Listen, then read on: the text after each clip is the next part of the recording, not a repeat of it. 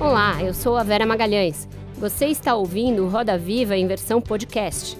Todas as terças-feiras, confira o programa na íntegra nos principais tocadores de áudio.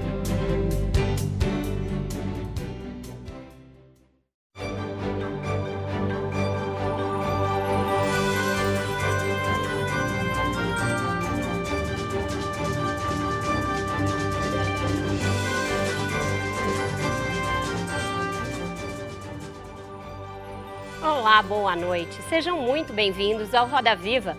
Estamos ao vivo para todo o Brasil pela TV Cultura e emissoras afiliadas e nas telas do mundo inteiro pelos nossos canais nas redes sociais e no YouTube. Muita coisa aconteceu no Brasil, no mundo e na carreira do nosso entrevistado nos 17 anos desde que ele esteve pela primeira vez e até hoje a única aqui no centro da rota. A discussão sobre o racismo ganhou corpo mas a chaga não desapareceu. Pelo contrário, ele foi alvo de manifestações racistas em outubro deste ano, durante uma apresentação em Porto Alegre. Mudou também a maneira como ele parece encarar esse tema, muito mais engajado agora do que antes.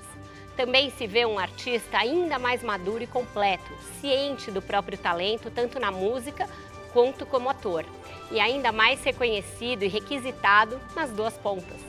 Para atualizar essa conversa e a reflexão que ainda precisamos, o país e o mundo, avançar em termos de equidade racial, nós recebemos, dentro da nossa programação especial do Roda Viva e da TV Cultura, no mês da consciência negra, o cantor, compositor, multi-instrumentista, ator, seu Jorge.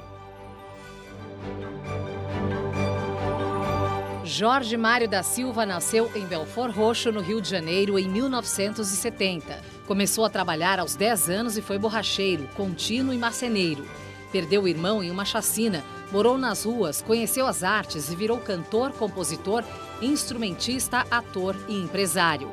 É sobrinho de Jovelina Pérola Negra, considerada uma das divas do samba primo do sambista Dudu Nobre, e construiu um caminho único com sua voz inconfundível. Burguesinha, burguesinha, burguesinha. Burguesinha, burguesinha, Ganhador de diversos prêmios, como músico, seu Jorge também é destaque na TV e no cinema, participando de filmes aclamados como Cidade de Deus e Marighella, onde foi o protagonista. Recentemente foi vítima de racismo durante um show no sul do Brasil e mobilizou a sociedade para debater esse problema no país com a maior população negra fora da África. Para entrevistar o seu Jorge, a nossa bancada de hoje conta com Alberto Pereira Júnior jornalista e head de produção e conteúdo da Trace Brasil. Maria Fortuna, repórter de cultura do jornal o Globo. Sabrina Fidalgo, cineasta e colunista da Vogue Brasil. Leonardo Lixotti, jornalista e crítico de música. E Roberta Martinelli, apresentadora do programa Cultura Livre e da Rádio Eldorado. Um beijo para o nosso Paulo Caruso, que não está com a gente hoje, mas em breve estará de volta. Seu Jorge, boa noite. Muito obrigada por voltar aqui ao centro da roda para essa conversa. Eu que agradeço minha presença aqui. Obrigado, obrigado pelo convite, de verdade. Seu Jorge, quando você esteve aqui, né, em 2005, a sua carreira de ator ainda estava ali deslanchando e como músico também os primeiros álbuns tinham sido lançados. Desde então veio muito é, muita nova música e principalmente a sua carreira de ator ganhou uma atração nos últimos anos. Só do ano passado para cá você fez dois papéis muito importantes, por exemplo, em Marighella e em Medida Provisória. É impressão minha hoje em dia esse, essa sua vertente ator ganhou até um certo protagonismo. Como você está se dividindo entre as duas pontas? Eu é muito boa a sua pergunta, porque, na verdade, eu nem sei eu não sei muito bem. É, os filmes foram chegando, eu fui me encantando com a possibilidade de fazê-los e e esses dois últimos que você falou, Marighella e o Medida, tem um sabor especial para mim porque tratava-se do primeiro filme desses dois diretores, atores maravilhosos que, me, ao que me parece, se eu estiver errado, me corrijam, fizeram escola juntos, né? Sim. São dois baianos que fizeram escola juntos e eu vi. de teatro, né, do É, eu vi a peça de João Falcão, a máquina, com eles. E fiquei encantado depois de ver eles fazendo uma carreira brilhante como ator na televisão, depois também no cinema. E os dois resolvem dirigir seu primeiro longa e me tem. Eu tenho o prazer de fazer. Eu sempre quis contracenar tanto com um quanto com o outro. Não tive a oportunidade, apesar de ter trabalhado brevemente com o Lázaro no, no Madame Satã. Teve um switch, né? Assim, ele estava fazendo Cidade de Deus e eu, Madame Satã, e no momento eu não estava bem para fazer o filme, reconheço. O carinho detectou, e um mês de rodar o filme, ele falou, Jorge, você não está bem, você não está bem para fazer, eu estou tirando você e estou trazendo um outro ator. Eu falei, tudo bem, eu entendi, eu não estava mesmo. Eu tinha acabado de fazer um álbum, né, em 2001, com o Mário Caldato, que era o meu primeiro disco, Samba Esporte Fino. Estava empolgadíssimo com aquilo. E me distanciei um pouco do trabalho com o personagem e não estava bem. E ele me tirou. Mas isso foi num domingo, numa quarta-feira, eu recebi o convite do Fernando e da Cátia Lund para fazer Cidade de Deus. Eu até me lembro que eu comentei com eles, falei, mas rapaz, acabei de sair de um filme, não deu muito certo. Já falei até para a gravadora que não vai ter mais filme, que eu vou poder promover o álbum, está todo mundo muito feliz. Aí ele me disse, deixa eu te contar a história. Ele me contou a história de Mané Galinha. E aí eu perguntei para ele, falei, cara, você vai fazer esse filme como você está falando mesmo, na favela, desse jeito aí que você está falando? Eu falei, é, cara. Isso é uma história verídica e tal, do livro do Paulo Lins. Até então não sabia nem quem era o Paulo, nem que existia o livro. Eu falei, o que, que eu preciso fazer? Ele precisa que você encontre a Fátima Toledo na sexta e no sábado, senão na quarta. Aí eu encontrei, aí a gente fez um trabalho, ela falou para ele, ó, oh, vai dar certo. Aí assinei com eles, fez uma semana só e entrei em cena, porque a década de 60 estava toda filmada. E assim eu começo, né? Sem muita. Eu fiquei muito feliz, eu me lembro do vazio que deu na época, o terminar o filme, né? Acabou, o último dia de filmagem. Ficou eu e aquela garotada toda do Caixa Baixa num num, mergulhado num vazio, porque a gente estava tão acostumado, depois de 30 dias ali, condicionado, acordar quatro e meia, encontrar todo mundo amanhã, de manhã, no café da manhã, ir para o figurino, depois caracterização, ir fazer aquelas cenas e tal, dentro da Cidade Alta. E aí, quando acabou, eu falei, rapaz, agora retomar tudo isso, eu continuei minha história. E logo depois eu fui para a Itália fazer um filme lá com o Wes Anderson, que foi uma outra, uma outra viagem, assim, interessante. Então, assim nasceu o ator, é isso? Eu acho que no cinema nasce o ator, apesar de eu ter sido convidado para fazer algumas novelas, nunca me senti seguro de, de encarar, leva mais tempo, né, e tudo. Mas o cinema, não, eu me, me aclimatei. Eu me lembro que as primeiras vezes que eu fui assim para um set de cinema foi em 95, logo depois que eu entrei, 94, né? Logo depois que eu entrei para o TUERJ, no Teatro da UERJ, na Universidade do Estado do Rio de Janeiro, formado pelo pelo Antônio Pedro, Ricardo Petralha, Anselmo Vasconcelos, André Dantas, Paulo Moura, foi por causa do Paulo Moura que fui parar lá, Ramiro Haddad, essas entidades do teatro, é, Aurélio de Simone, grande iluminador, gente que me, me, ensinou muita coisa. E aí apareceu um diretor finlandês chamado Mika Karosmaki, que estava procurando figuração para o filme dele. E eu fui, e fiz algumas duas, três figurações. Enquanto eu estava ali, esperando a minha vez de entrar em cena e ficar imóvel, eu ficava assistindo. eu ficava assistindo as coisas, assim, como é que o fotógrafo se comportava. O primeiro com quem eu trabalhei foi o Jacques Chuiz, e que é um grande amigo, um grande fotógrafo. E sim, eu fui. Mas Cidade de Deus realmente foi um filme que me abriu as portas. Então vamos continuar, porque temos uma cineasta aqui com a gente. Sabrina, por favor. Querido, tudo bom? Eu.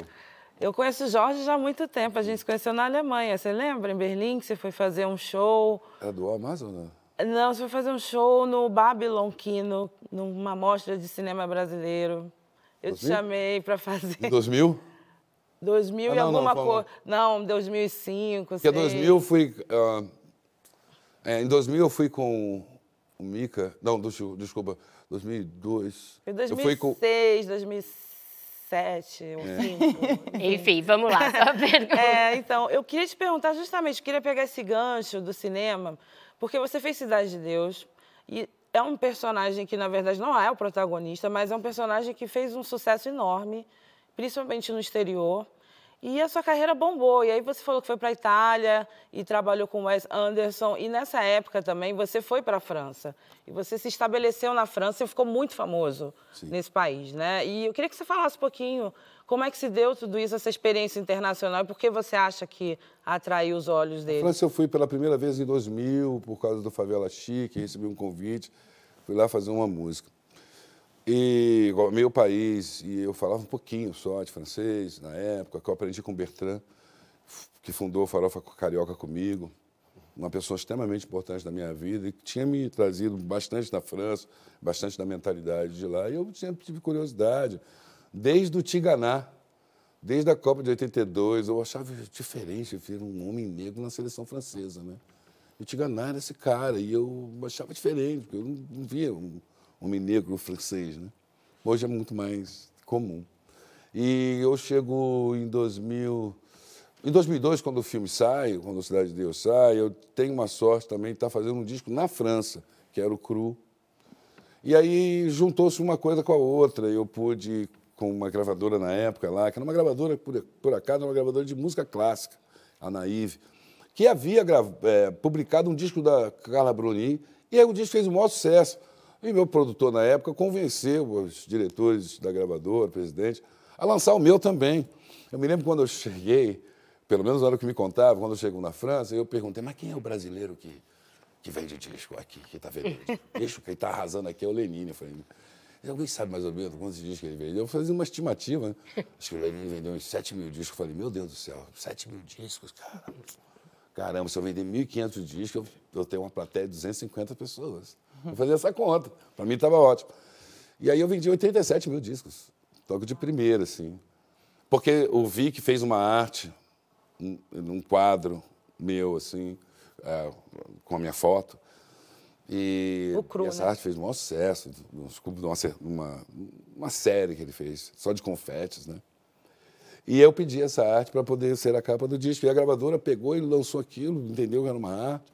E lançou aquilo em tamanhos enormes, em todos os metrôs de Paris. Aí eu fiquei muito conhecido. E um artista francês, o Mathieu Chedid, foi uma das pessoas fundamentais nesse processo, porque ele me convida para abrir o show dele. Em Bercy tinha pelo menos uns 35, 40 mil pessoas.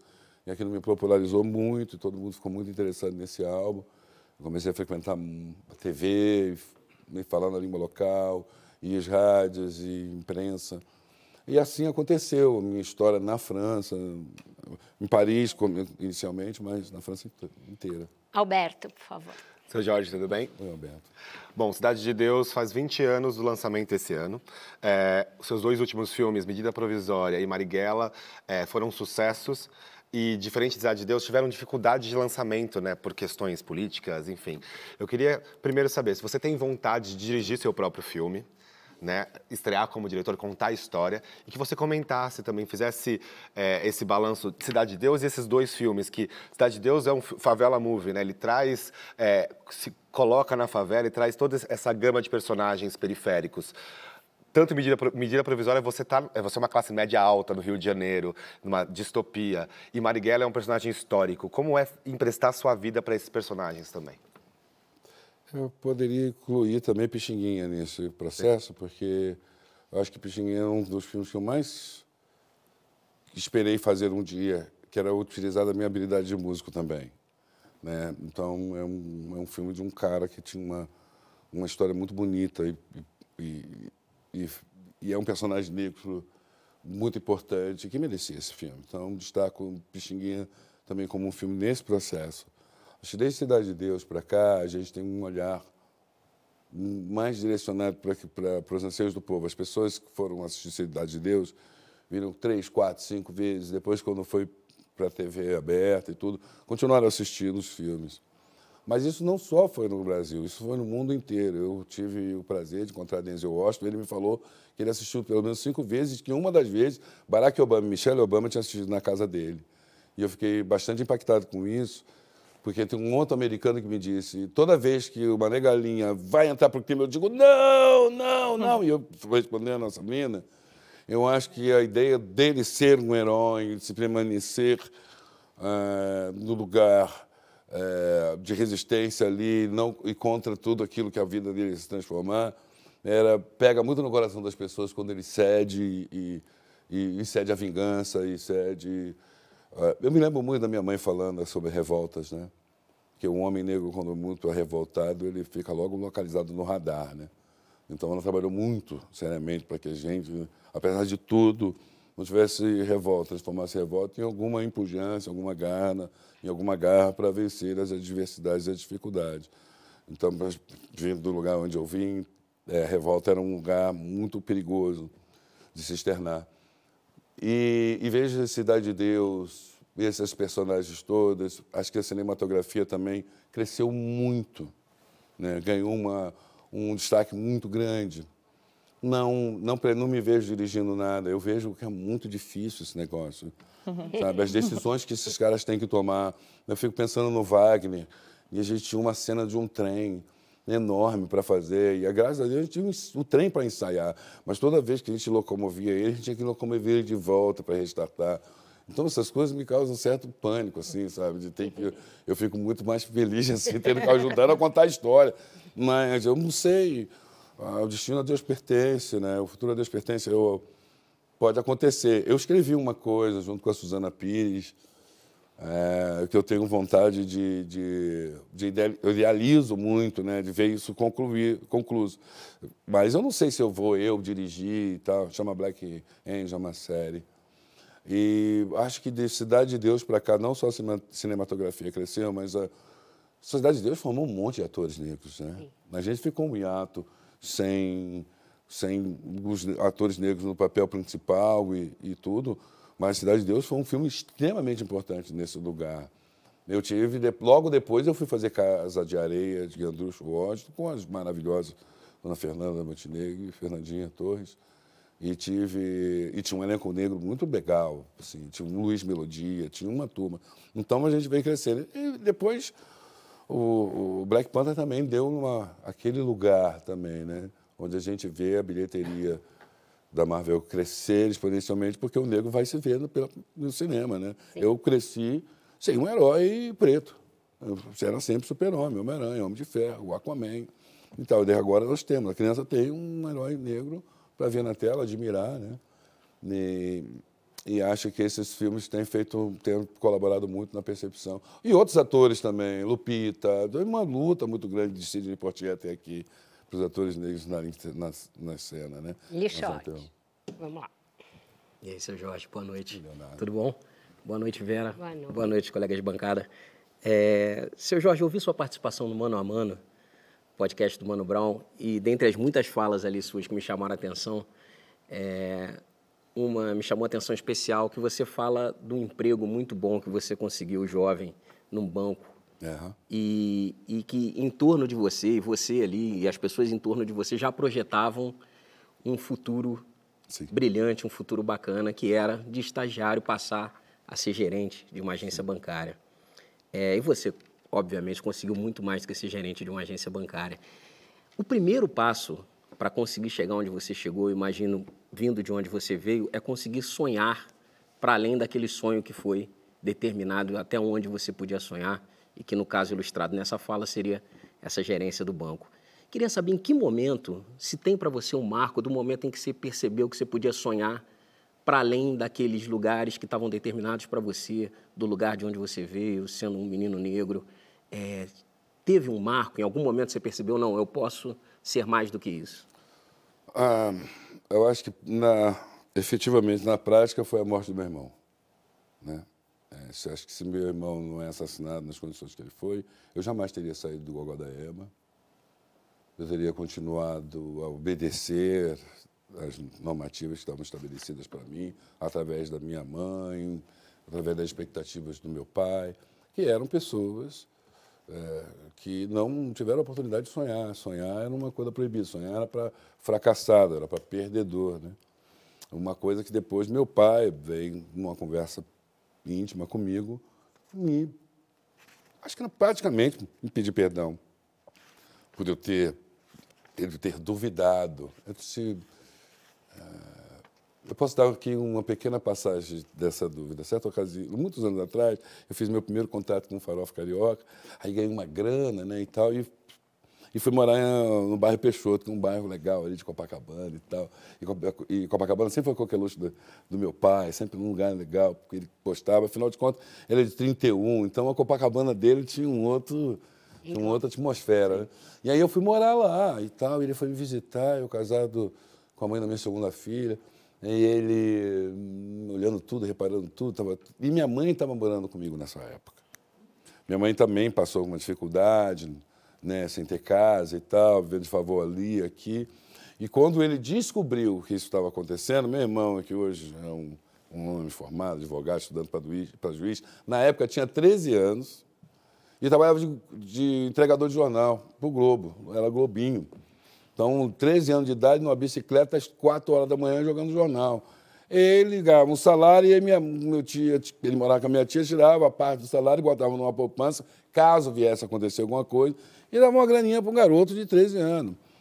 Então, quando ele descobriu que minha mãe estava nessa situação, ele alugou, meu irmão, junto com meu irmão, pegou essa reserva, alugou um quarto para minha mãe ficar.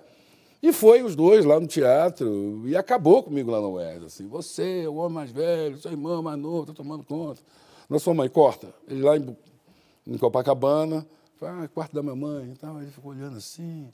Aí eu chamei ele, na época, no banco 24 horas, você podia tirar a quantidade que você, mais ou menos que você quisesse, não era tão limitado. Aí eu falei, você está com a grana? Ele, não, estou mais ou menos. Ele, vamos ali, vamos ali, vamos ali, que eu vou tirar o dinheiro para você. Não, não se incomoda, vamos ali, vamos ali. E tal. Fui, era coisa de dois quarteirões, batendo papo. Aí eu fui tirar a grana. Aí deu um, um volumezinho de dinheiro para ele. Ele olhou aquilo e falou, rapaz, o que, que, é isso? Ah, meu dinheiro, dinheiro para você. Ele, rapaz, que isso, rapaz? Ó, oh, sou seu pai, mas sou seu amigo, abre o jogo, o que, que dinheiro é esse? Eu falei, não, cara, isso é dinheiro do contrato, gravador e tal. Ele não conseguia acreditar que minha música estava acontecendo. Aí eu tive que levar ele para casa e fazer uma analogia entre futebol e música. Né? Eu falei, faz o seguinte, faz de conta que eu joguei no Madureira, arrasei no campeonato carioca. E o Flamengo me contratou por isso, por isso, por isso, por isso, por isso, botou isso. Aí ele foi entendendo, ele foi ficando sem graça. Ele foi ficando com vergonha assim. Ele falou, tá bom, mas agora como é que eu vou embora? Eu falei, pô, pai, pega um táxi. Ele falou, mas do táxi Copacabana até o meio, cara. Eu falei, Zé Mané, você não tinha dinheiro nenhum. Você não tinha dinheiro nenhum. Agora está com dinheiro. Acabou a miséria, acabou. Foi difícil. Desse dia em diante, ele ficou muito acanhado. Ele fez de tudo até a morte dele para não pedir nada, não me, me, ocupar com nada. Até ele me criticava muito por eu estar sempre cercado dos meus irmãos, dos meus sobrinhos, procurando cuidar, procurando trazer todo mundo para perto de mim. Ele me criticava, você não é locomotiva para trazer esses vagões todos atrás de você. Então, eu percebi é, essa esse lugar, assim, nesse, quando meu irmão morreu. Eu tive que sair de lá e nesse dia do enterro dele, eu conheci Gabriel Moura, falando de música. E eu tinha 19 para 20 anos, tinha acabado de sair do exército. É, voltar para Belfor Roxo era né, voltar para uma tristeza muito grande. Minha mãe já não estava mais lá, a casa a gente já tinha perdido, cada um na casa de um, um luto muito grande. E eu decidi visitar o Gabriel Moura na semana seguinte, ver ele tocar, e foi quando eu vi ele tocando, Caetano, Gil, Chico, um monte de, de artistas na noite, e eu me apaixonei por aquilo. Falei, é isso que eu vou fazer. Porque eu sabia que trabalhar de carteira assinada eu não, eu não ia conseguir muita coisa. E eu tinha música, sabe? Mesmo assim, eu tinha um negócio com a música muito forte. Até meu próprio pai, que também tinha tocado, foi músico, tocava pré-réveillon e pré-carnaval. Réveillon e carnaval, né? E era, era, era tido como biscate, era chamado de ritmistas. Ele tocava surdo, tamborim e caixa de guerra. Esses eram os instrumentos dele. Foi um cara incrível, um cara que, para a geração dele, dizia com muita facilidade eu te amo para mim, para meus irmãos. Então eu cresci com um homem falando eu amo vocês, eu, eu não tenho muita coisa, mas o amor por vocês é muito grande e tal. Foi um homem eu dei essa sorte, né? Meus amigos nem todos deram muita sorte com os pais, com o pai, né? Com a figura do pai, eu dei. Meu pai foi um cara incrível, minha mãe é uma mulher incrível, continua viva, 83 anos, e batalhou muito. Então, é, mas eu e meu terapeuta estamos o tempo todo buscando, né? Assim, onde foi o ponto que virou? Para tentar fazer com que isso vire uma tecnologia e possa ajudar a nossa gente, sabe? Onde foi o. Uma coisa, a gente está numa uma ciência monstruosa trabalhando nisso. Bom, como a gente se prolongou um pouquinho nesse bloco, eu vou deixar a Maria e a Roberta para o bloco seguinte, logo depois de um breve intervalo, mas a gente volta já já com muito mais, seu Jorge, com você.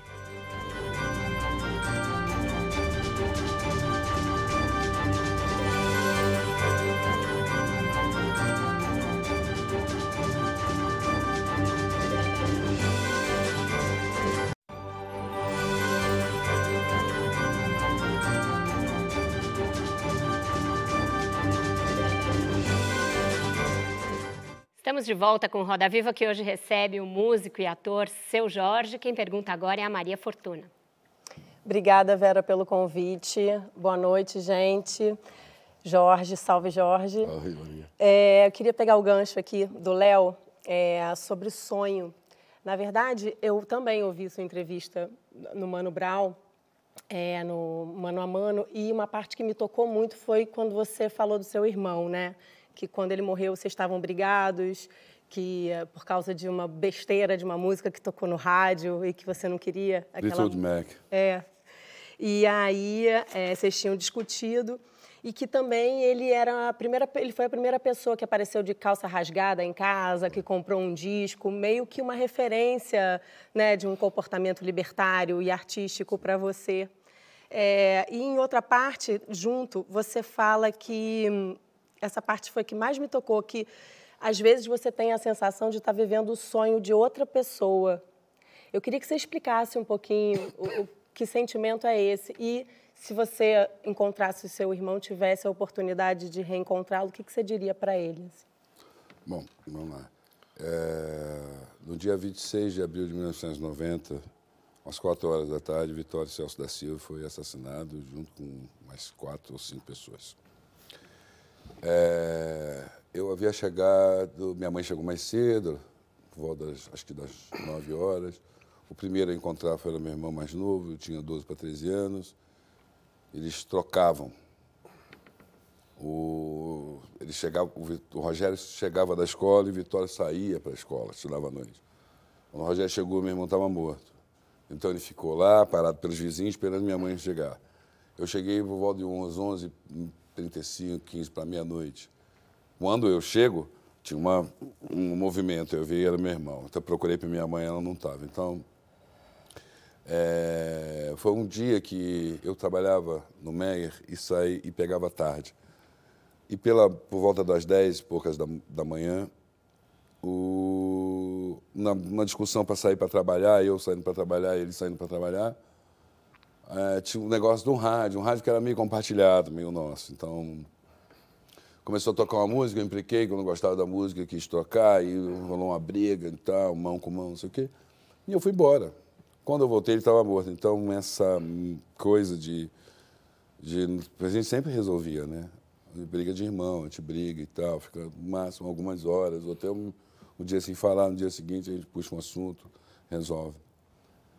E quando meu irmão morre, quebra um degrau da escada. Nós éramos divididos em dois anos de diferença. Então, assim, eu com 10, o Charles com 8, Vitória com 6 e Rogério com 4. Eram dois anos de diferença um para o outro. Então, eu para fazer 20 e ele com 16. E era um degrau da escada que quebrou, a gente sentiu muito, muito. E logo ali. Mas ele foi a primeira pessoa que rasgou a calça, botou um lenço na cabeça, começou, botou coturno. Ele comprou o disco Bora Bora do Paralamas, comprou um disco do Dire Straits, comprou um disco do Pink Floyd hum, e um do Capital Inicial. Os quatro discos que ele comprou. A gente trabalha desde muito pequeno, né? É, e a gente não, gente não brigou na rua nem eu, nem meus irmãos, tivemos a oportunidade de brigar e ter conflito, porque a gente parou de estudar muito cedo por causa do trabalho, porque a escola era difícil para a gente.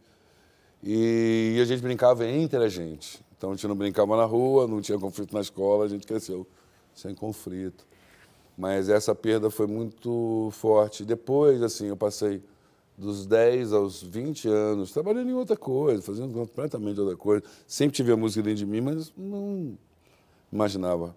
Ele morrer foi, e meu encontro com o Gabriel foi determinante, assim, não, e eu parei para pensar nisso uns tempos atrás, agora, é, não, sentindo a ausência dele, de que eu poderia estar vivendo um sonho dele, sabe? Eu poderia estar fazendo uma coisa que ele foi o primeiro em casa a apontar para todo mundo que o que, que era ser jovem. Né? Ele tinha 16 e, e já no, no Belfor Roxo, no Gogodaema, antenado com esse tipo de música, um garoto preto era muito fora da, da curva, né? A gente tinha um baile funk que era mais presente e mais natural para a gente, o Miami Bass, do que o rock sabe, do Hot Snake, por exemplo.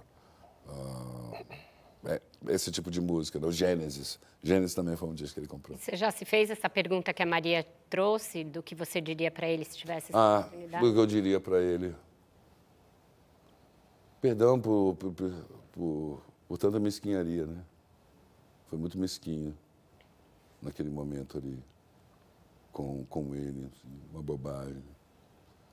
É, e aí, assim, eu perdi essa pessoa. Ele era muito divertido, ele era muito engraçado, cara. Eu acho que ele tinha as coisas mais engraçadas, assim, de toda a família. Ele era, era o verdadeiro funny points, assim, sabe? Toda hora ele ganhava um funny point, porque ele realmente é muito engraçado, muito original. Vitória era bem original. Mas foi um cara que é, sofreu essa violência e e os últimos momentos dele, eu tenho certeza que não foram, foram de puro terror, de puro, puro medo, de pura dor. Assim. Não só dele, como dos outros meninos que estavam lá. E gente adulta também, né? Que perderam a vida nesse dia. A gente. Acho que a gente é muito mesquinho em alguns momentos, mas pelo jeito que você fala, dá para ver e acho que ele deve ter sentido também todo o amor que você sempre teve e continua tendo por ele. Mas queria falar, o Alberto falou ali da estreia do Marighella, né, que naquele que teve aquela demora para ser liberada naquele governo que a gente já se livrou, mas não foi só isso, né? Eu acho que a arte sentiu muito o impacto é, em todos os setores. Então acho que a gente teve um mercado musical que foi muito afetado, é, o que me faz crer também na potência da arte, porque acho que só querem acabar com aquilo que é muito potente, né?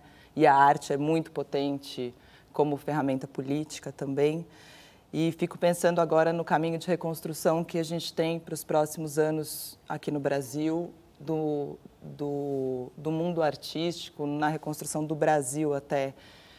Qual você acha que é o papel do artista nessa reconstrução, de um artista é, como você, por exemplo? Eu percebo que a nossa manifestação, né, sobretudo pela democracia, ela se fez muito presente no momento certo, né? Quando percebemos todos nós que a democracia no Brasil estaria ameaçada, nós fomos para frente, nos colocarmos democratas, republicanos, a favor da democracia, das instituições, e, sobretudo, da Constituição. Então, quando isso foi, quando isso é ameaçado, a gente deixa de ser artista e passa a ser cidadão. Né?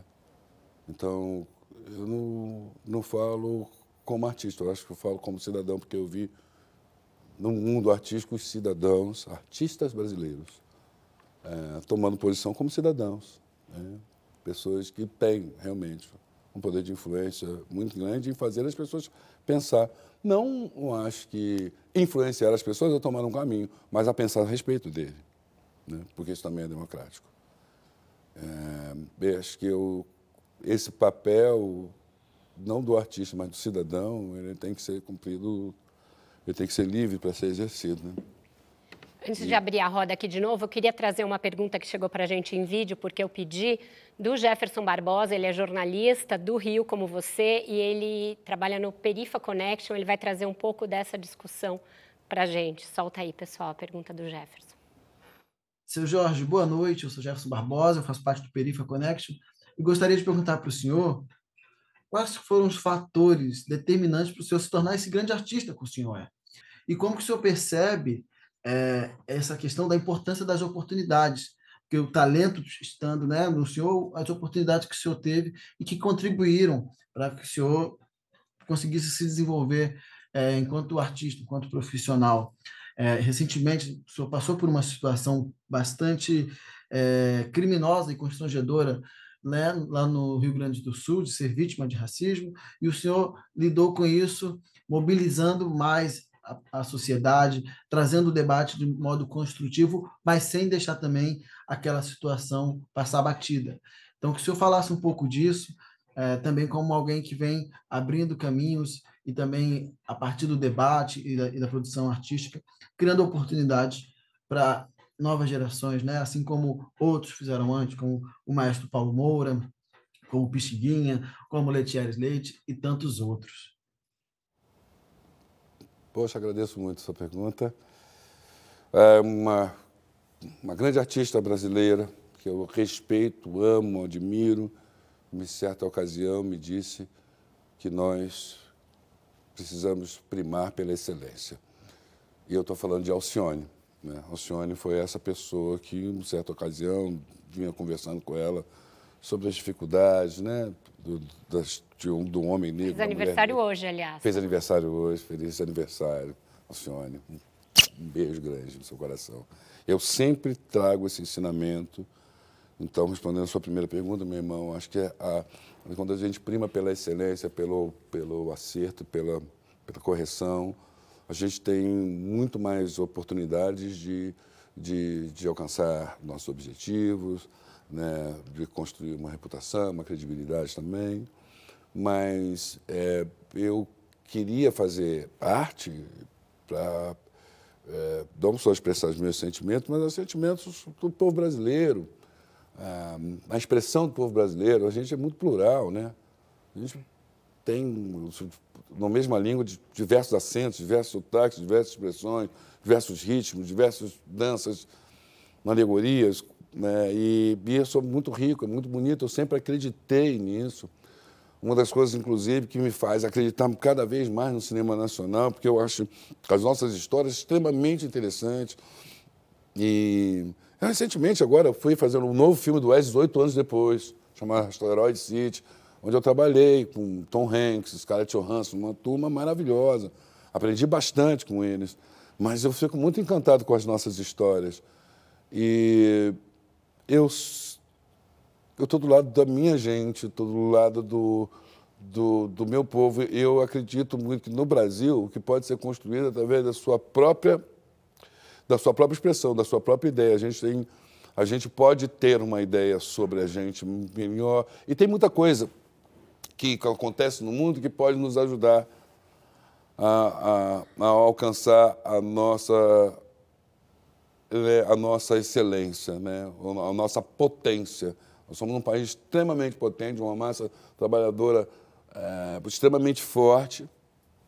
É necessário, no campo das oportunidades, as oportunidades serem melhor partilhadas, melhor compartilhadas, e a gente vem trabalhando nisso, mentalizando isso e criando né, alternativas que possam inspirar as pessoas. Quando eu falei do, da história do meu, eu e meu terapeuta, o Genesi, que é um cara maravilhoso, uhum. que a gente está buscando entender o que é onde aconteceu esse, essa virada e isso se transformar numa tecnologia que possa ajudar as pessoas, pelo menos, a clarear a mente delas. E aí, só trazendo a segunda parte da pergunta dele, quando você enfrenta um episódio como esse de racismo, é, durante uma apresentação e você transforma isso num libelo e numa luta através daquele vídeo. Como é que foi para você? A questão do, do, racismo no Brasil, ela está todo dia, né? Um dos maiores combates, assim, que é, é necessário se encampar é contra a mortalidade da juventude negra. É, a cada 23 minutos morre um jovem negro. Eu venho de uma área que era assim, de uma comunidade que era assim. Meu irmão, aos 16 morto, foi morto assim, em 1990. Então, é, isso não cessou, só aumentou, e a questão do racismo. no caso do, lá, do, do, clube em Porto Alegre, eu quis isolar aquilo de Porto Alegre, porque foi uma coisa isolada, num clube privado, onde é uma festa privada, do qual até, inclusive, não recebi briefing nenhum. Mas eu trabalho com um fone de ouvido que fica enterrado porque ele tem um molde na minha orelha. E quando realmente eu saio de cena, e que eu falo do dia 30, que dia 30 é um dia importante, eu não falo de, essa, essencialmente de ninguém ou de qualquer outra coisa. Até então, até ali, o show transcorreu muito bem. Quando eu saio do palco, que eu escuto uma balbúrdia, e um burburinho, e que a princípio para mim eram vaias e que faz parte do jogo. Né? E gritos de mito também, ouvi. E foi e o tal tradicional bis, que acontece logo depois que eu saio do palco, eu decidi que não acontecesse, porque não tinha mais clima. Mas eu, educadamente, me agradeci a todo mundo e me retirei do lugar. Quem falou do, do que aconteceu foi a plateia. E esse, essa pessoa que fez essa denúncia, ela fez o certo, ela fez o correto. Porque quando você dá de cara com uma covardia, a primeira coisa que você tem que fazer é denunciar. Sim. E teve gente que não concordou com o que aconteceu comigo ali e resolveu falar daquilo. Então, eu só me pronunciei porque passou-se dois dias e tinha muita, mas muita gente saindo em meu favor, em minha defesa.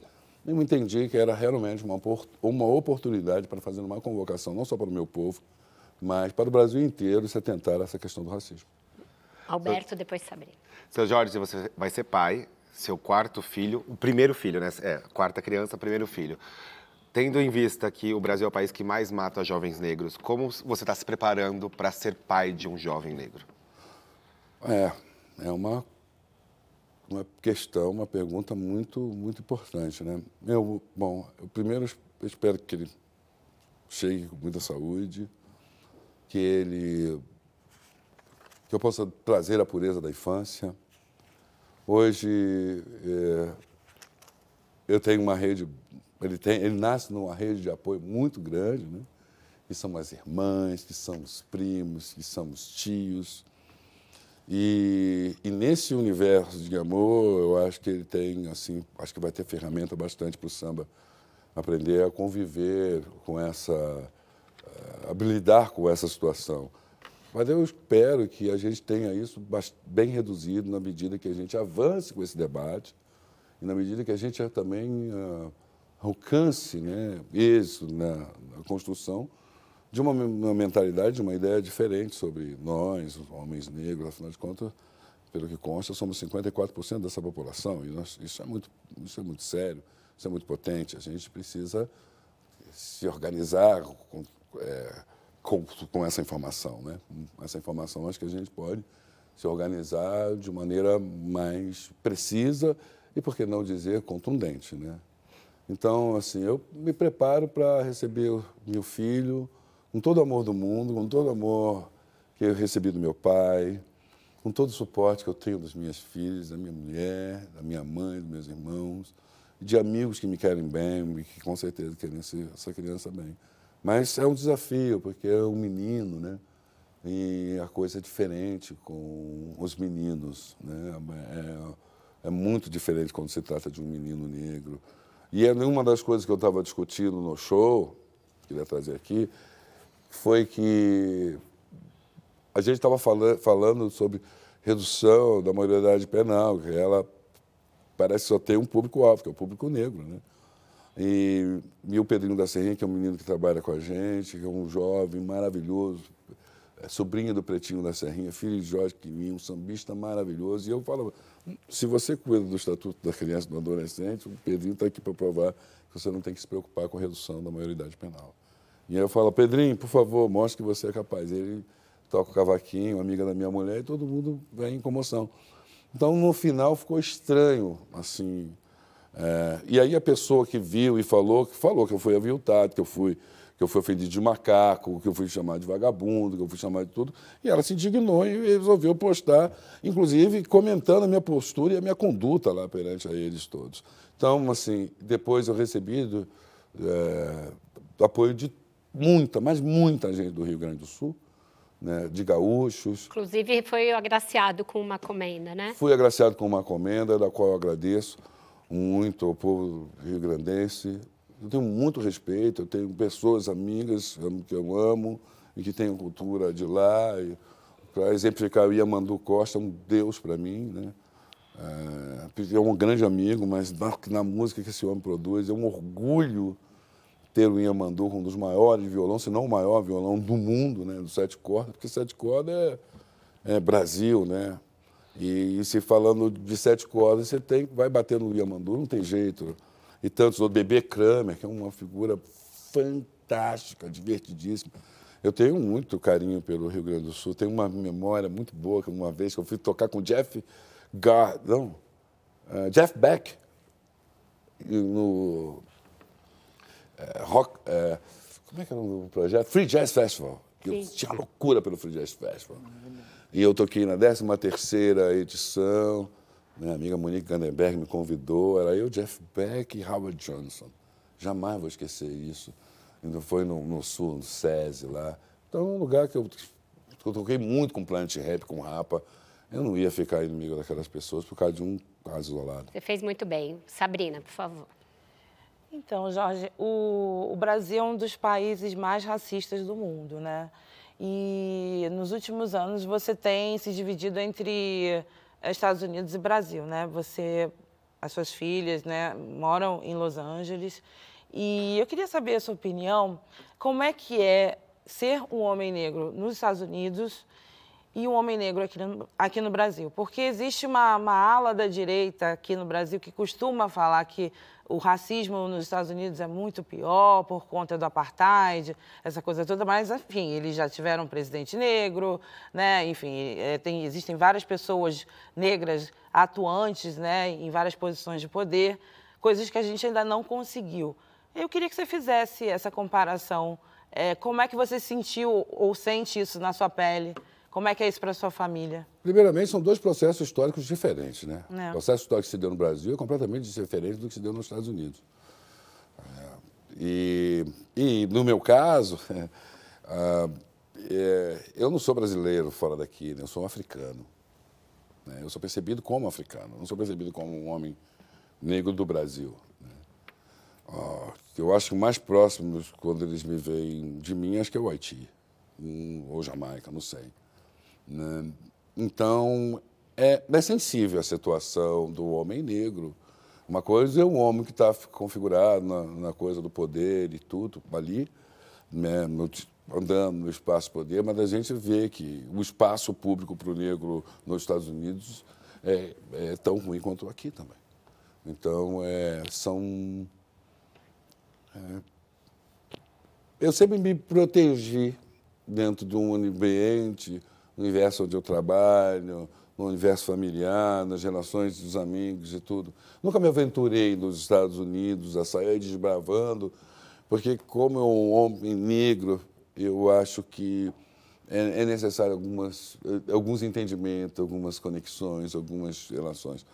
Nunca me aconteceu nada de desagradável lá. Não aconteceu alguma coisa na Europa. Mas nos Estados Unidos, essencialmente, nunca me aconteceu nada desagradável nesse sentido. Mas eu sei que a situação é sensível e sei que sou percebido como um homem africano. Sabe? Até me entenderem ali como um brasileiro, não sei, é, é, é diferente, assim, é bem diferente a questão do... E parece também que tem uma coisa... Uh, um, um, um, um cientista político, em certa ocasião, no meio daquela confusão lá do, do Floyd e tudo, aquela manifestação, ele via dizendo que os Estados Unidos era um país militarizado, onde a justiça não é justa, e a cultura é de celebridade, né? Que o abraço, que o aperto de mão e o beijo é tudo para vender. É tudo do lobby. E, e, e eu senti alguma coisa parecida com o que ele descreveu, sabe? É, eu não lembro o nome dele, acho que é Howard Jones, não sei. É um cientista muito importante, que até o, que o professor Silvio Almeida citou ele aqui na, na, outra entrevista, que, quando, que eu assisti que ele fez aqui, na pandemia, não foi? Foi. Então, com isso, a gente fecha o nosso segundo bloco. Já convido vocês a também verem a entrevista do Silvio Almeida no Mano a Mano, que está muito boa. E a gente volta já já com mais Seu Jorge.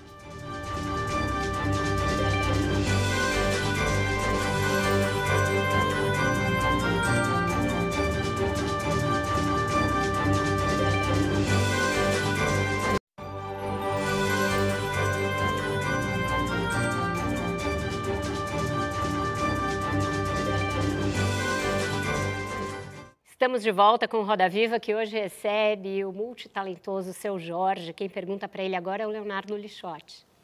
E aí, Seu Jorge, é... você falou algumas vezes do seu pai aqui é... e da sorte que você teve de ter essa figura paterna.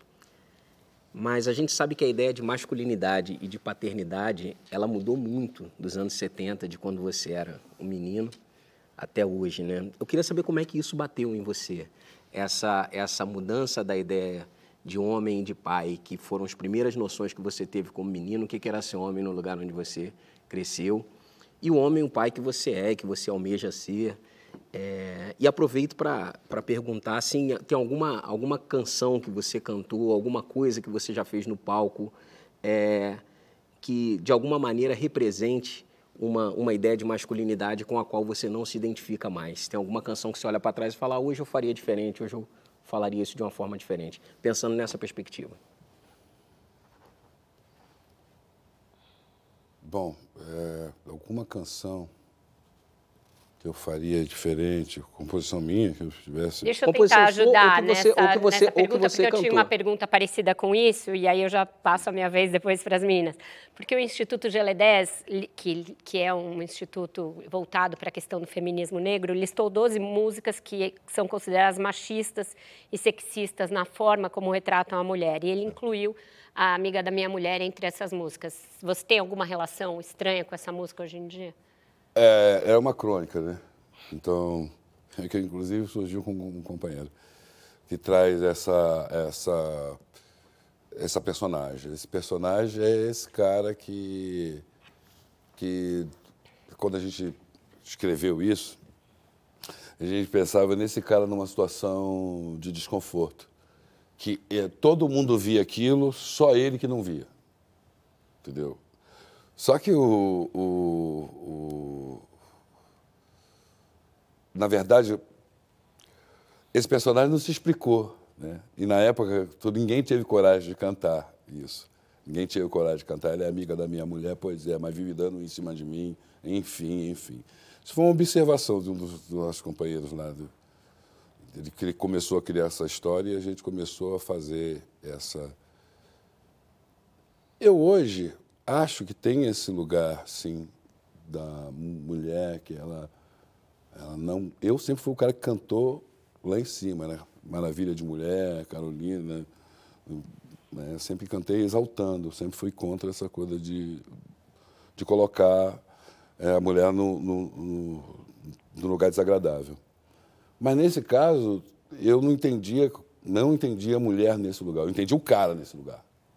Era o cara que estava numa situação é, difícil, porque ele que se revela em dúvida sobre aquela situação, se ele pega, se ele não pega. Né? né? Ele que fica numa situação desconfortável com a sogra, com o cunhado que está vendo aquilo. Né? E, e a mulher dele que fica numa situação ruim. Então eram crônicas que, assim como Mina Feia, né? que logo depois é, também se escreveu o cara fala, minha mina é feia, mas não tem problema, porque a sua beleza é interior e a beleza está nos olhos de quem vê. Né? E, que amo feio, bonito lhe parece. É, quando a gente fez músicas para churrasco, eu queria também ressaltar isso, é, a ideia era um lugar, a gente idealizou um lugar onde todo mundo se encontrava, o motoboy, a amiga da minha mulher, a feia, a véia, a, o parceiro, a burguesinha. Então, tanto é que era uma trilogia. Acabou que não aconteceu porque a gente fez um, um DVD. É lógico que a gente toma esse cuidado, né? É lógico que cada vez mais esse cuidado é necessário tomar. É, mas na época a gente não pensava nisso, a gente pensava em fazer uma crônica é, que expusesse esses personagens de músicas para churrasco nesse lugar, que são figuras é, populares, né? Mas eu sei que existe essa esse cuidado a ser tomado e a gente está o tempo todo observando mesmo né, essas crônicas que a gente comenta. E, e Maria, depois souber. Pegando de novo o gancho do Lixote, Léo, é, o, um, antigamente na, a relação dos jovens com os mais velhos era mais no sentido, ah, olha, senta e aprenda, né? Uhum. É, Nelson Rodrigues falou aquela célebre frase, jovens envelheçam. Hoje em dia, as novas gerações estão ajudando muito a gente é, a né, é, é, entender melhor assuntos que estão no centro do debate contemporâneo. Eu queria saber se como suas filhas te situam nesse lugar e se você se coloca é, disponível para desconstruir certos padrões machistas que a gente carrega. Completamente, que... completamente. Pô, assim, essas moças eu não tinha aprendido bastante coisa, assim, né? Não, completamente. Elas são muito importantes. E todo debate é importante. Que idade elas têm hoje? Flor está com... faz 20 agora, dia 2 de dezembro. Maria Aimee faz 20 de maio do ano que vem. E Luz Bela faz 17 em abril do ano que vem. O que, que elas falam para você? Pô, pai, não fala isso não. Que tem algum exemplo? Cara, elas não me cobram nessa coisa, não. Elas não me dão... Mas elas sempre apontam o que elas estão pensando, o que elas estão vendo. Eu realmente não tenho puxão de orelha, não, porque é, elas têm muita liberdade de amizade, assim. A gente pratica o Eu Te Amo muito, né? A gente hum. pratica muito isso. Qualquer ligação, e aí, valeu, pai, te amo, tal.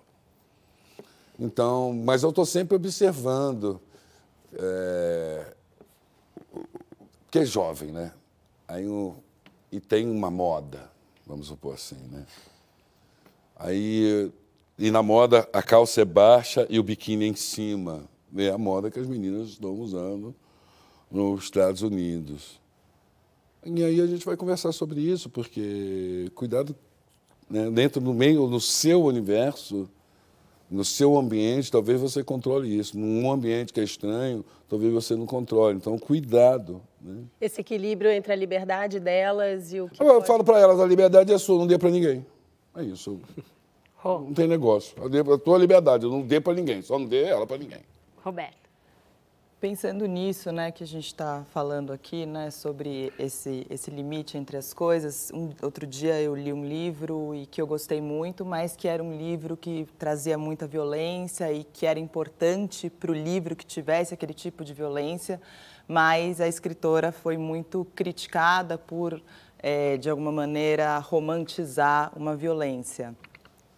É, qual é o limite, né? o quanto isso é, interfere numa criação artística, porque são coisas super importantes que a gente traz e que vem trazendo a pauta cada vez mais e melhorando muito tudo, todos os comportamentos, mas eu é isso, né? Tem o, o limite da qual é o limite na criação artística, porque você não pode falar tal coisa por causa disso mas... e é importante que não seja dito tal coisa, mas ao mesmo tempo tem coisas que Está ali é. na licença poética. É, é, aí eu acho que tem que segurar um pouco a licença poética e, e, concordar que tem coisas que você não tem que tocar mais, que isso já foi esperado. Né?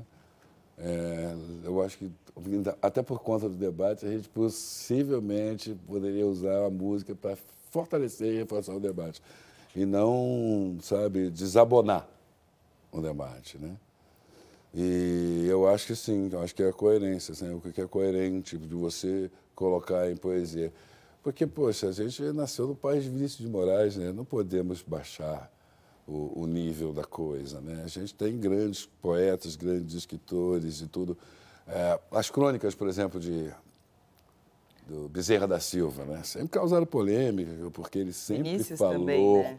Ele sempre falou da vida na comunidade, do cagueta, do traficante, do vapor, do polícia, e, mas era uma, era uma cultura de que ele observava ali, que ele via. Ele, aliás, os compositores dele traziam essa, esse universo, que era o universo do gueto, e era aquilo que acontecia e tudo.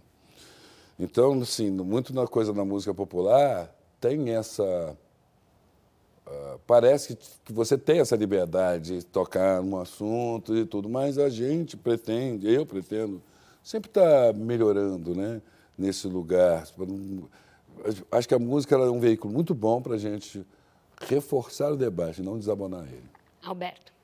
Sr. Jorge, vou parafrasear o Cione aqui. É, você é um negão de tirar o chapéu. Oh, que maravilha. Queria que você falasse um pouquinho sobre é, como é se sentir um sex símbolo, um, um homem desejado, é, e também entender o lugar da sexualização do corpo preto nesses espaços, sabe? É engraçado, eu não, não sou sex pelo menos não me sinto. Ah, e não tem esse lugar do desejo, não, mas eu sei do perigo que é isso, né?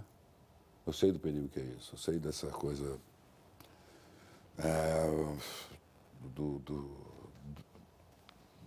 do, instrumento de desejo, né? A pessoa vira, de repente, uma ideia.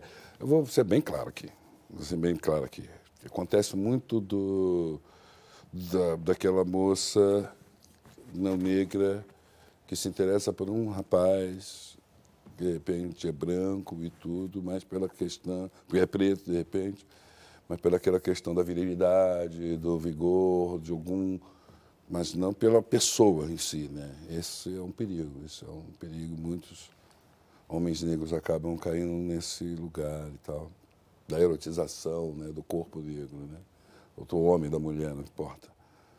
E primeiro eu nunca me senti, aliás, caramba, você teve uma pessoa que teve que aprender a lidar com rejeição, fui eu, eu tive que aprender a lidar com isso. Teve um momento na minha vida assim que é, eu não me via no, tendo um par, sabe?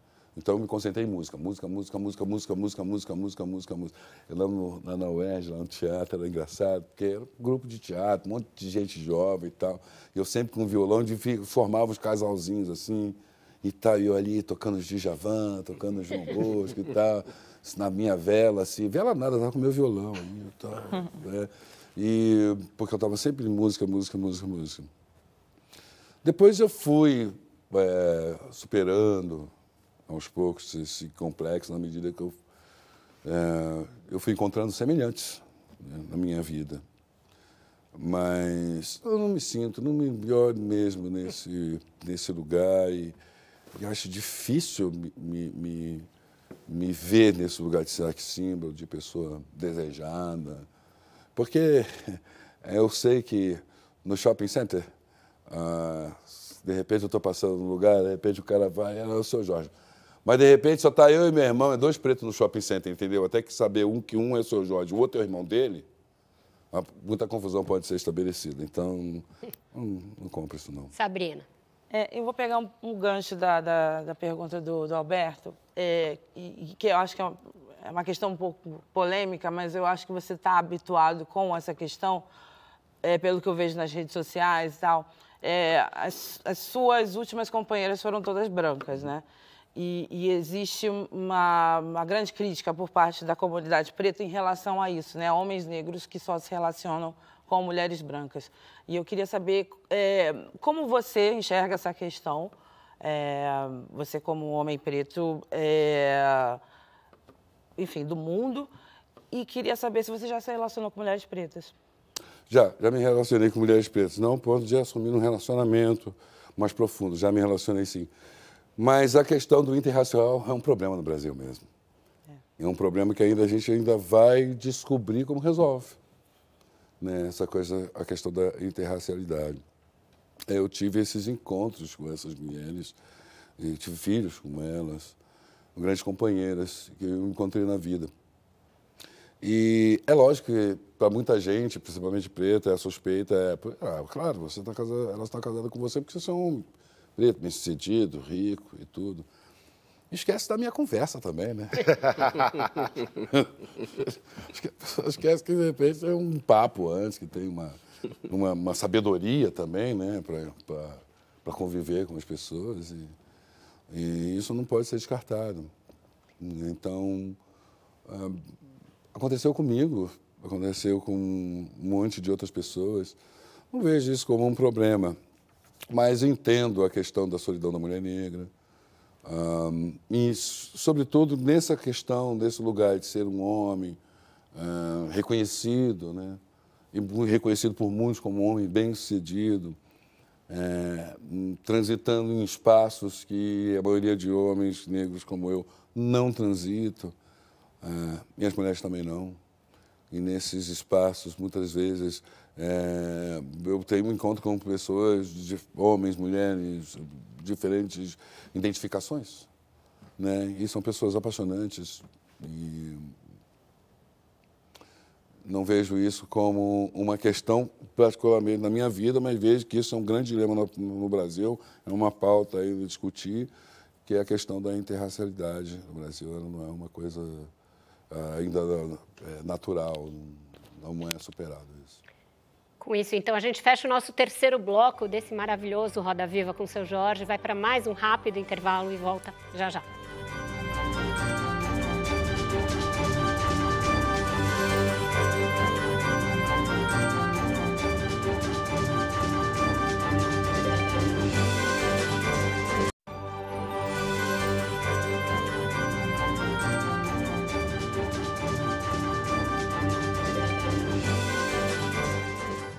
Estamos de volta com o Roda Viva, que hoje entrevista o seu Jorge.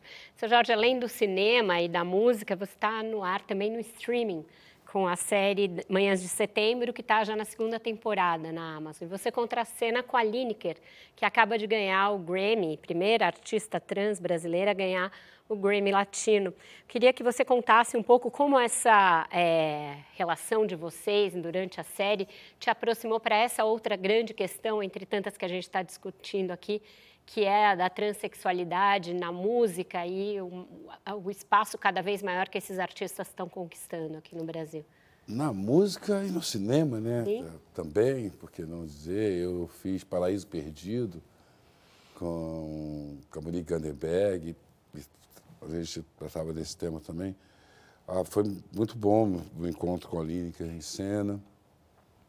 A série é muito bonita e muito tocante. Eu tive um, um, praticamente um curso né, assim, sobre a identificação, sobre como as pessoas se identificam. Né? Tive uma palestra muito, muito, muito rica, muito poderosa, que me faz olhar com um olhar muito mais humano, para essa causa e engajar completamente nessa causa da diversidade e do LGBTQI+. A Lineker foi uma pessoa que compartilhou muito comigo, corrigiu muito também. E, e é uma alegria vê-la vitoriosa. E, e, é tão presente né, a, a, nessa série a força da Lineker e e a força dessa história que todos nós no elenco nos comovemos muito com, com esse trabalho e, sobretudo, do, ator Mirim que faz essa, é, essa série brilhante. Ele é brilhante, ele, é, ele cresceu um pouquinho, mas ele não perdeu a ternura. E isso trazia para a gente uma coisa muito boa né, no convívio. Todo o elenco também era de trans, e no maquiagem, no figurino, ah, no set mesmo. Então foi um, um, um convívio muito bonito. É, eu estou torcendo para que tenha a terceira temporada, estou torcendo para que eu esteja. Estou torcendo muito, porque foi muito legal de fazer, foi rápido, o Luiz foi incrível como diretor.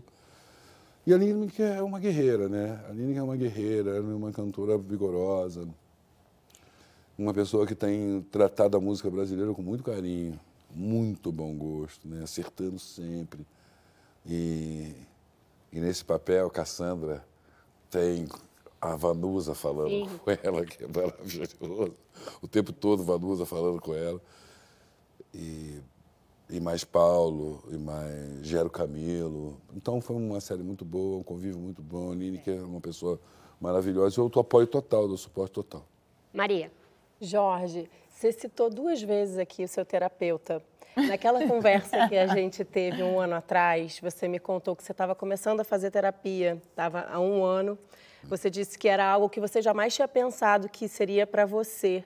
Sim, foi a indicação da Flor. Inclusive. Pois é, você falou nas suas palavras. Eu achava que terapia de negão era coisa de candomblé. Era candomblé. É. É, mas aí, por insistência da Flor, que te viu meio triste, você resolveu conversar com alguém.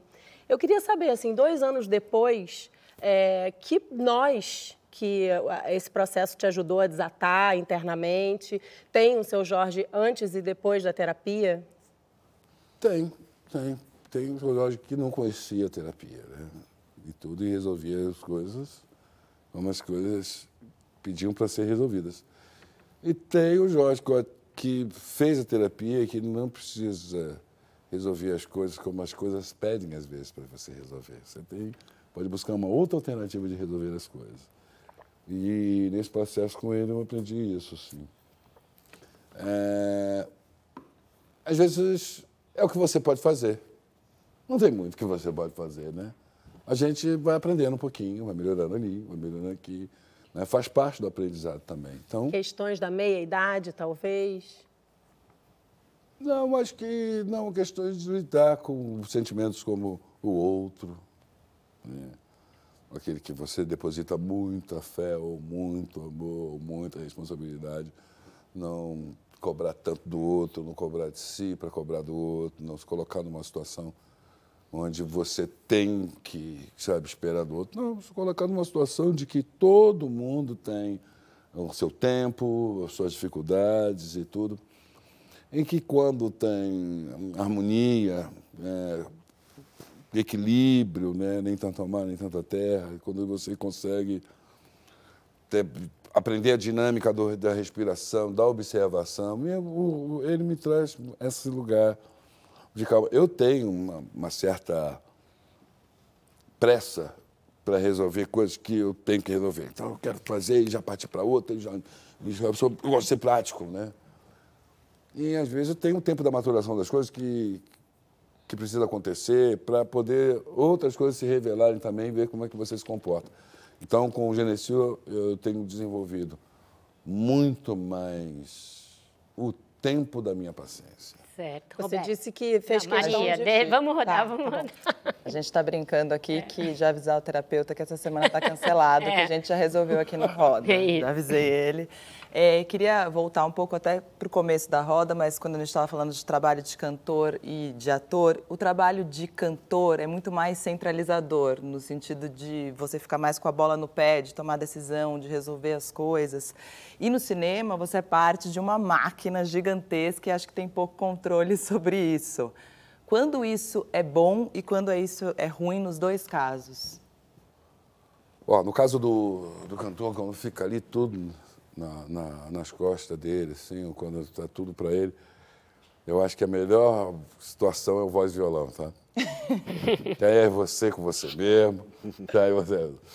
E na coisa do, do trabalho em conjunto, né? o que eu mais gosto é exatamente isso. Eu não sou o centro da coisa.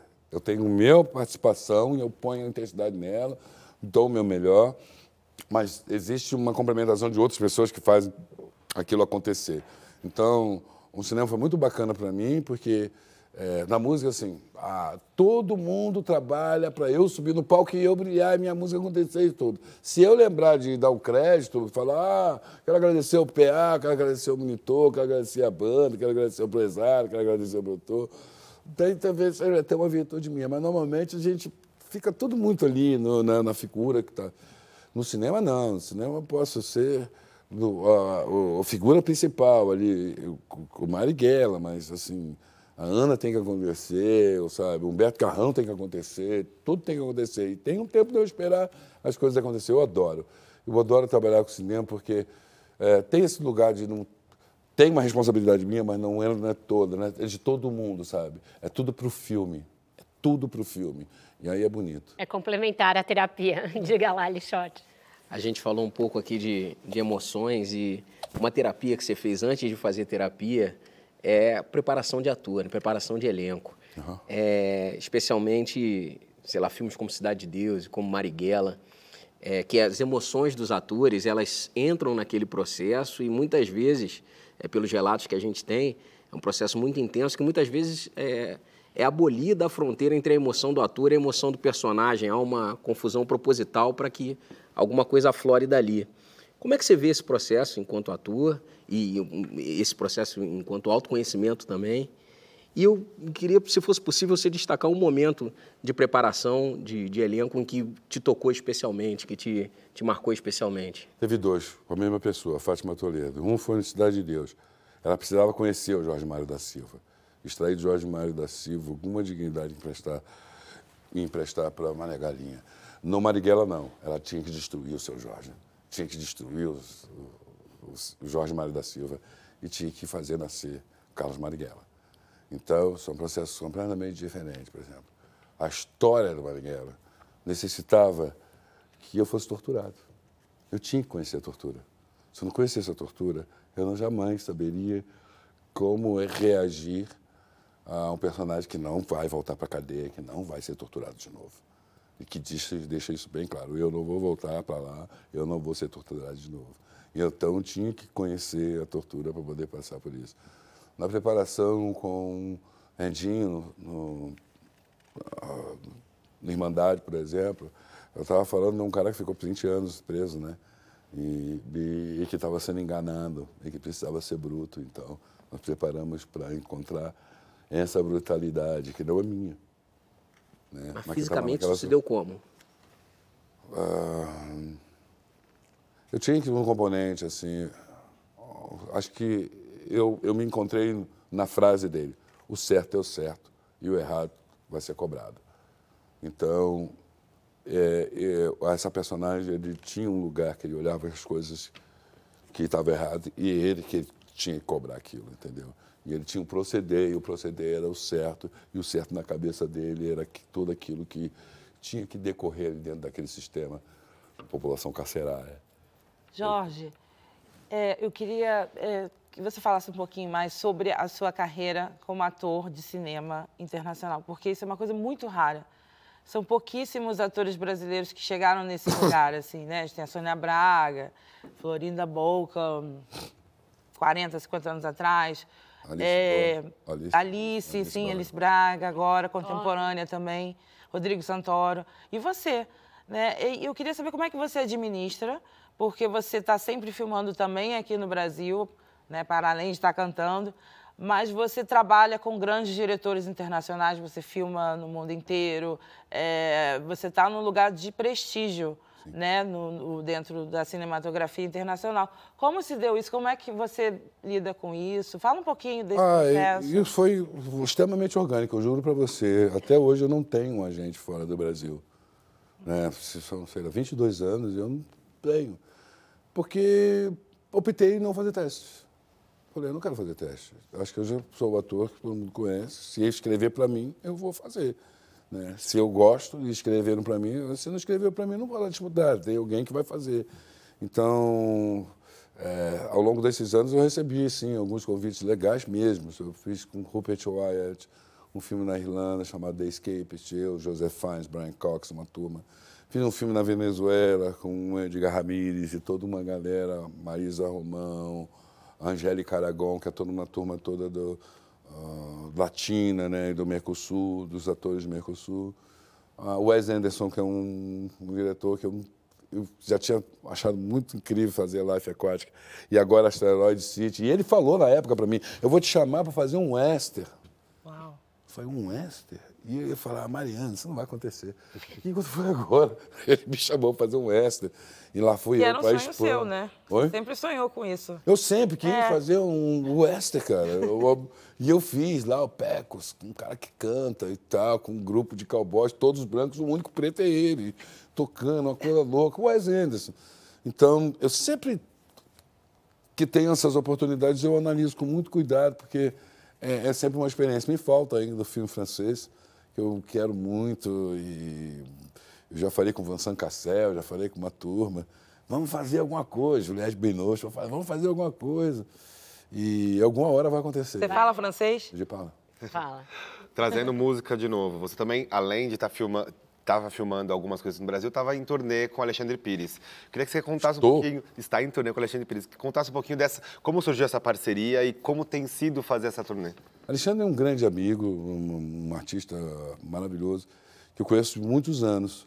E quando foi em, em vin- na no, no- no 2020, veio, veio a pandemia, ele havia feito uma live muito bem sucedida, que gerou um monte de coisas para as pessoas que estavam com dificuldade naquela época, vamos lembrar, não tinha máscara, não tinha vacina, não tinha nada.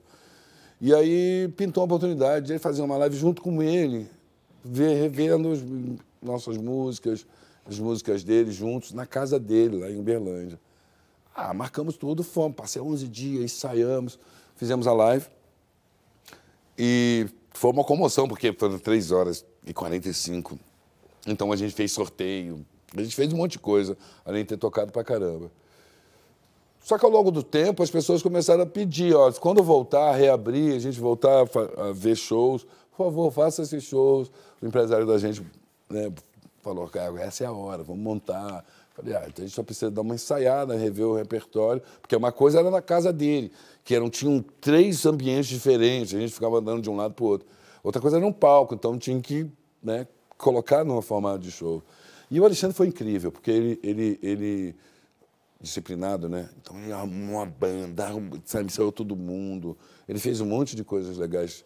E eu entrei cantando, dei uns palpites em outras coisas e tal, mas a boa parte do trabalho foi dele.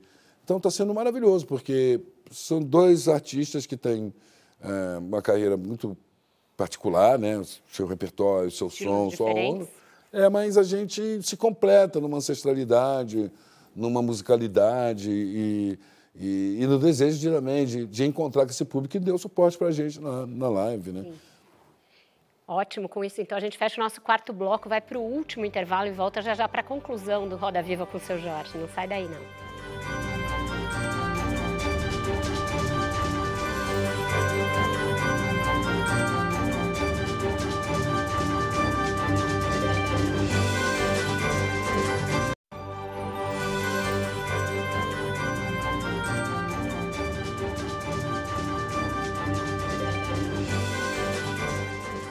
Voltamos com Roda Viva. Quem abre perguntando nesse bloco é a Roberta Martinelli.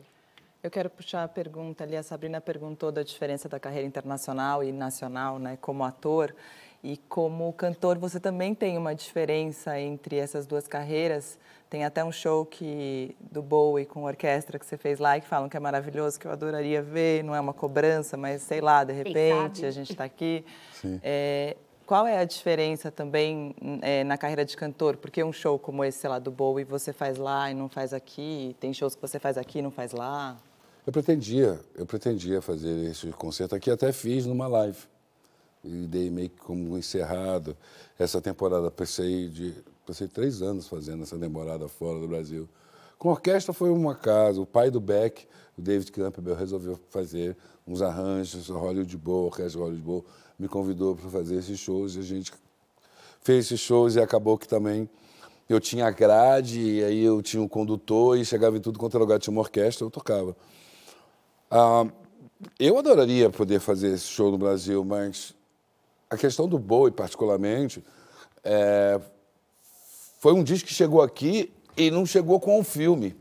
Ele chegou antes, e na época, alguns jornalistas me bateram muito, achando que eu estava querendo pegar carona na, na carreira do Bowie, fazendo aquelas versões totalmente sem pé, sem cabeça. E não foi. Na verdade, eu nem conhecia o repertório do Bowie. Eu só conhecia duas músicas, It's Not America e Let's Dance. As outras, Rebel Rebel, Rock and Roll Suicide, todas essas canções, eu não conhecia. Quem, conhe... Quem me falou dessas músicas foi o Wes e me pediu para fazer uma versão em português. É... E não precisava preocupar com a, a, a tradução. Mas em suma, o que aconteceu, que um, quando eu encontrei com o Wes agora, uns tempo atrás, fazendo um filme com ele, ele me falou que ele falou, olha, eu nunca soube se o Bowie gosta do filme, mas eu tenho certeza que ele gostava do disco. Ele chegou a fazer uma resenha. Porque o disco chegou primeiro no Brasil e não chegou o filme, então não, aquela coisa não explicava. Eu fiquei com muito, muito medo daquilo, sabe? De tocar uma coisa, de ofender os fãs do Bowie, sabendo que aquele disco era um disco de um filme. Ô, seu Jorge, a gente falou já de interracialidade e ainda dentro dessas questões aí é, de raça tem uma questão do colorismo que ficou muito forte na época do lançamento do Marighella, porque teve toda uma discussão a respeito do seu tom de pele não ser o dele, ele era um homem negro, mas de tom muito mais claro, e isso virou uma questão no filme. Queria saber como você recebeu esse debate, se isso te impactou de alguma maneira ou se você achou uma grande bobagem. Eu achei uma grande bobagem. Acho que até, inclusive, o, o, o, o, Wagner, aqui mesmo, ele fala muito Sim. bem sobre isso. Ele fala, cara, no final das contas eu acertei, porque a história realmente quer, queria embranquecer o cara. E eu acerto pretecendo ele. E, e, e o Marighella era um homem negro, gente. A visão dele era de um baiano, um vencedor do Vitória. Ele não se via como um galego italiano.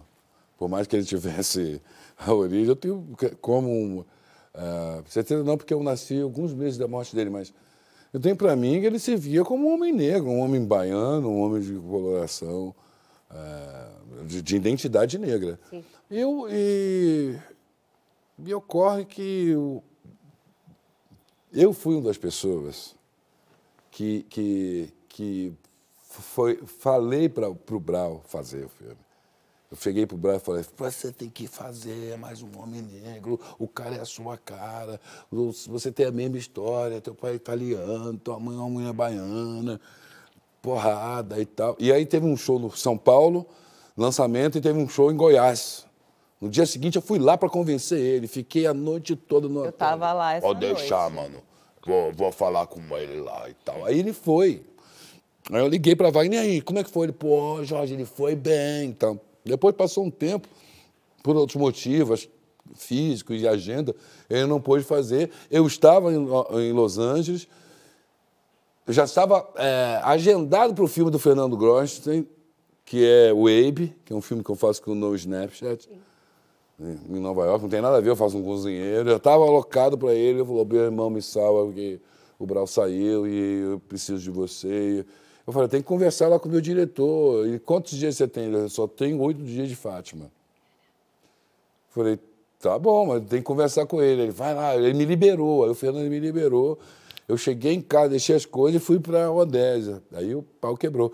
Agora, eu não sabia nada de Marighella. Eu fui conhecer alguma coisa na música do Mano Bravo.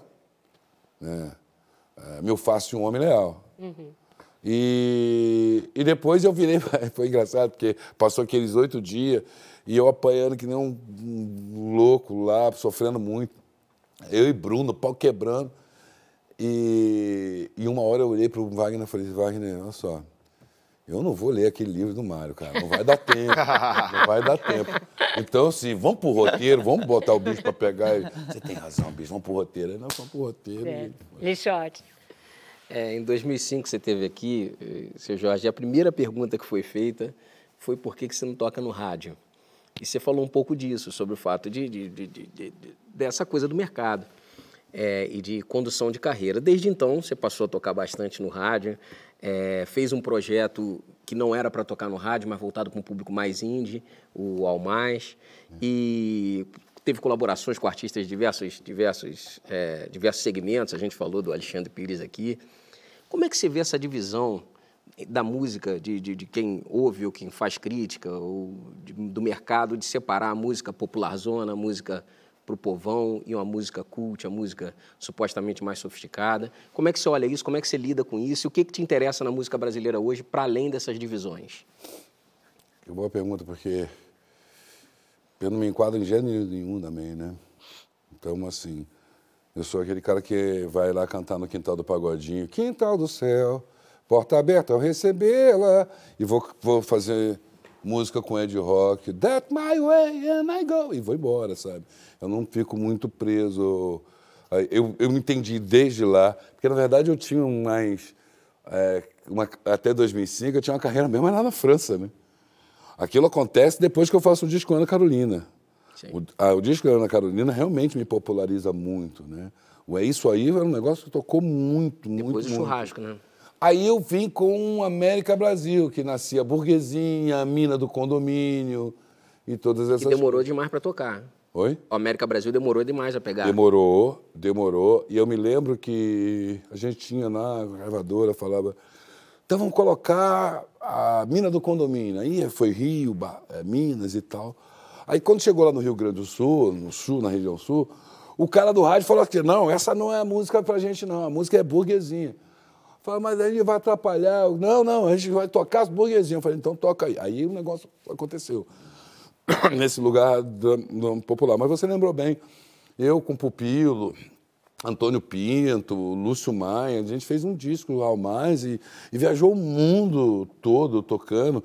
Inclusive, na, na Irlanda, eu conheci Demi Rice, que é o autor original de É Isso Aí. Sim. O cara chegou lá, pô, bicho, queria te agradecer. eu vou minha música. Maria. Ô, ô, ô Jorge, é, você está falando, né, que entrou em Marighella aos 45 do segundo tempo, mas é um personagem que é muito importante para além dos prêmios que você ganhou sua, pela sua atuação, é um personagem que te fez reconectar com o Brasil, né, com a história do Brasil. Queria saber um pouco como é que anda essa relação, assim, depois de anos morando em Los Angeles, de ter feito certas muitas críticas ao país pela forma como ele te tratou em alguns momentos, é, e agora você está voltando a morar no Brasil.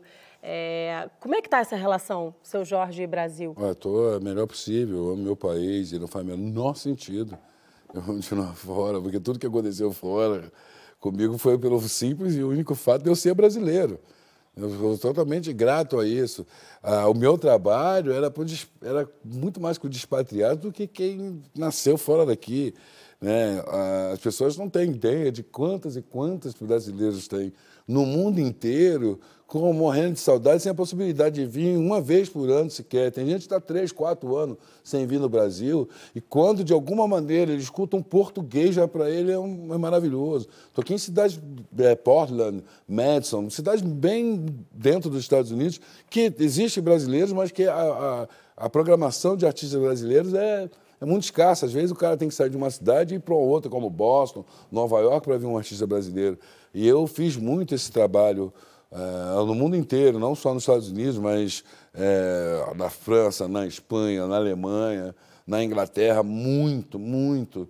Nossa, acho que eu tive uma temporada na Inglaterra, eu toquei em 11 cidades. Eu ouvi poucos brasileiros que puderam tocar em 11 cidades, assim, Belfast, Birmingham, e, uh, ir para a Escócia, e, então, e tocar música brasileira eu, o Varigala definitivamente é o, o que me conectou de novo com o Brasil, e não só com o Brasil, mas com as causas brasileiras, com as causas da minha gente, com as causas do povo preto, com as causas, causas do povo brasileiro.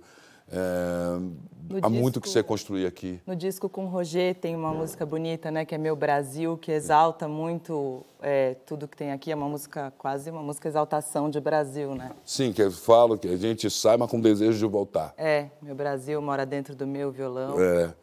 Samba com a bola falando nisso, falando em música brasileira, em brasilidades, é, a gente acabou de perder, é, na minha opinião, a maior cantora do Brasil, que é a Gal Costa. E eu queria saber como é que isso te tocou, se você tinha alguma. Se já teve algum contato com ela, se você tinha alguma relação com ela. É... Queria que você falasse da sua, da sua experiência. Gravei com ela uma música do Luiz. Lava roupa todo dia e agonia na quebrada da soleira que chovia até sonhar de madrugada. Uma moça sem mancada, uma mulher não pode vacilar. Cantei isso com ela e cantei numa região grave. Eu entendo a juventude transviada e o auxílio luxuoso do pandeiro, até sonhar de madrugada, uma moça sem mancada, uma mulher não deve vacilar. Eu gravei isso e, e tenho muita saudade da Gal. Eu já, muita mesmo. É, não tive um contato assim mais próximo, porque gravamos durante a pandemia, mas tem uma lembrança maravilhosa dela no ano do Brasil na França, a gente no palco com o Gil. E, e eu, eu cantei, Lenine cantou, todo mundo cantou, e ela brilhantemente cantou Garota de Ipanema. E 70 mil pessoas na Praça da Bastia cantando Garota de Ipanema dentro do tom afinado. Foi tudo maravilhoso. Então, são lembranças que eu tenho, que eu vou ter da Gal. E me sinto contente, me sinto profundamente contente. contente. Maravilhoso. Alberto, para fechar o programa. Pixinguinha, Marighella e agora Spider.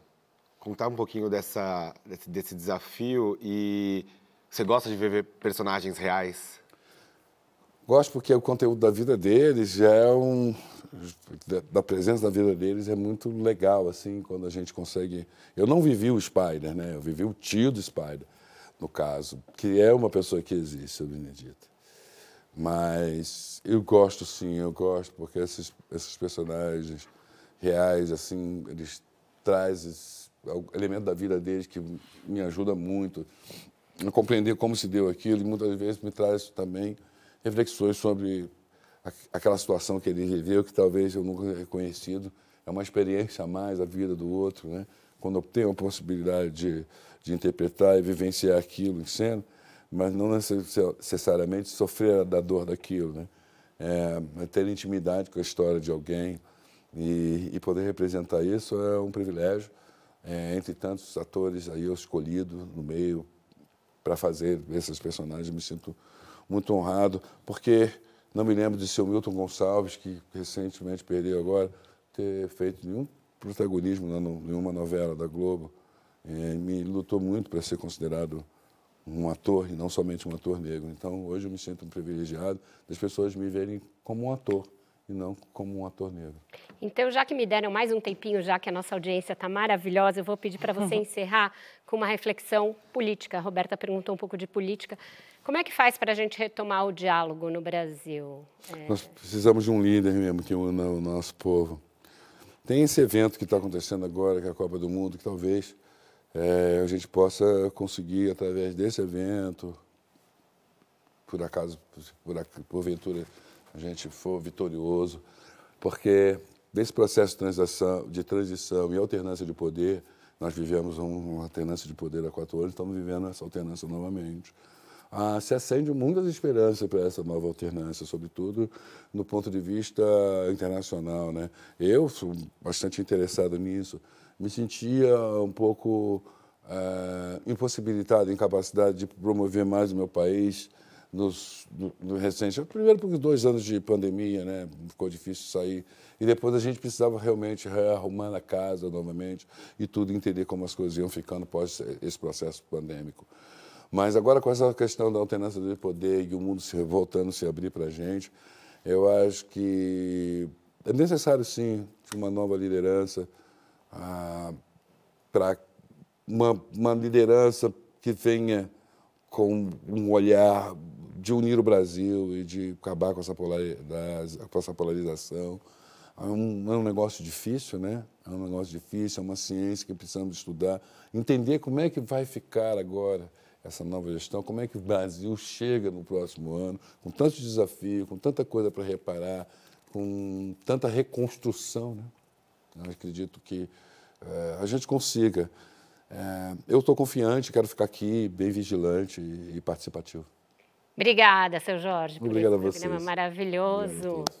É isso, nosso tempo chegou ao fim. Agradeço demais ao seu Jorge e também a essa bancada, essa seleção, né? Já que a gente está na Copa que dividiu os trabalhos comigo.